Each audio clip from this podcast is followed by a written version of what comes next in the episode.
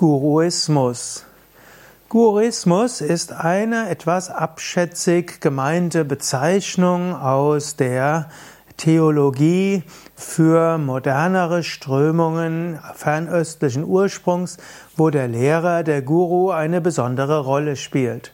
Insbesondere in den 1970er und 80er Jahren gab es so die Theorie, dass es eine neue Religiosität gibt, die aus dem fernen Osten stammt, wo sich Schüler besonders um einen Lehrer herumscharen und ihn in großem Maße verehren. Das wurde dann eben als Guruismus bezeichnet. Es gab einen evangelischen Theologen namens Pfarrer Haag, der hat auch ein Buch geschrieben mit dem Titel Guruismus. Und da hat er dann zusammengefasst die TM, also transzendentale Meditation um Maharishi Mahesh Yogi, dann die Bewegung von Bhagavan Rajneesh, später als Osho bezeichnet, aber damals hieß er Rajneesh, dann die Hare Krishna Bewegung, die insbesondere Prabhupada verehrt hatte, Srila Prabhupada oder auch hm, es gab noch äh, einen Guru Maharaj und auch die Moon-Sekte, obgleich sie auch nicht aus Indien stammt und deshalb die, hm, die Schüler sich sehr gewehrt hätten, ihren Lehrer als Guru zu bezeichnen.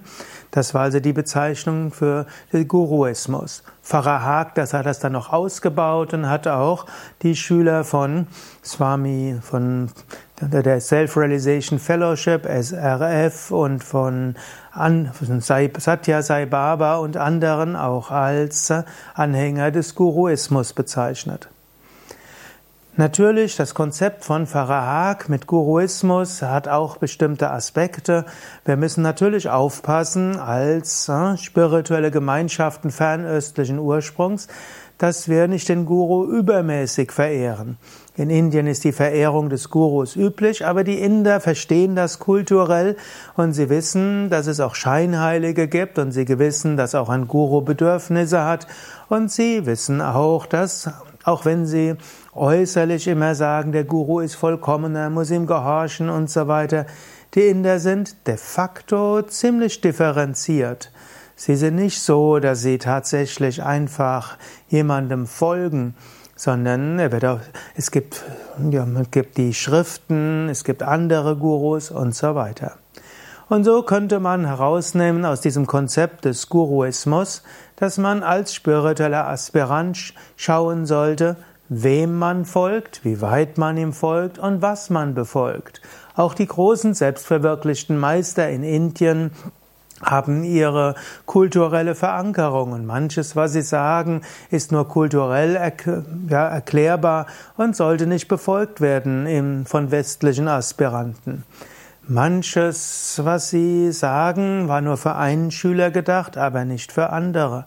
Und der wirkliche Guru, der wirkliche Meister will seine Schüler freisetzen und sie befähigen, selbst ein eigenes Leben zu leben. In Indien ist es durchaus üblich, dass Schüler sich irgendwann ja, so entwickeln, dass sie, dass sie selbst zum Guru werden. Indem aber Schüler dauerhaft in, ja, in Unfreiheit gehalten werden würden, im Sinne von, dass sie immer von dem Lehrer bevormundet werden, ist das nicht der indischen Tradition entsprechend. Ja, das sind nur ein paar Gedanken zum Thema Guruismus. Mehr findest du auf unserer Internetseite unter wiki.yoga-vidya.de.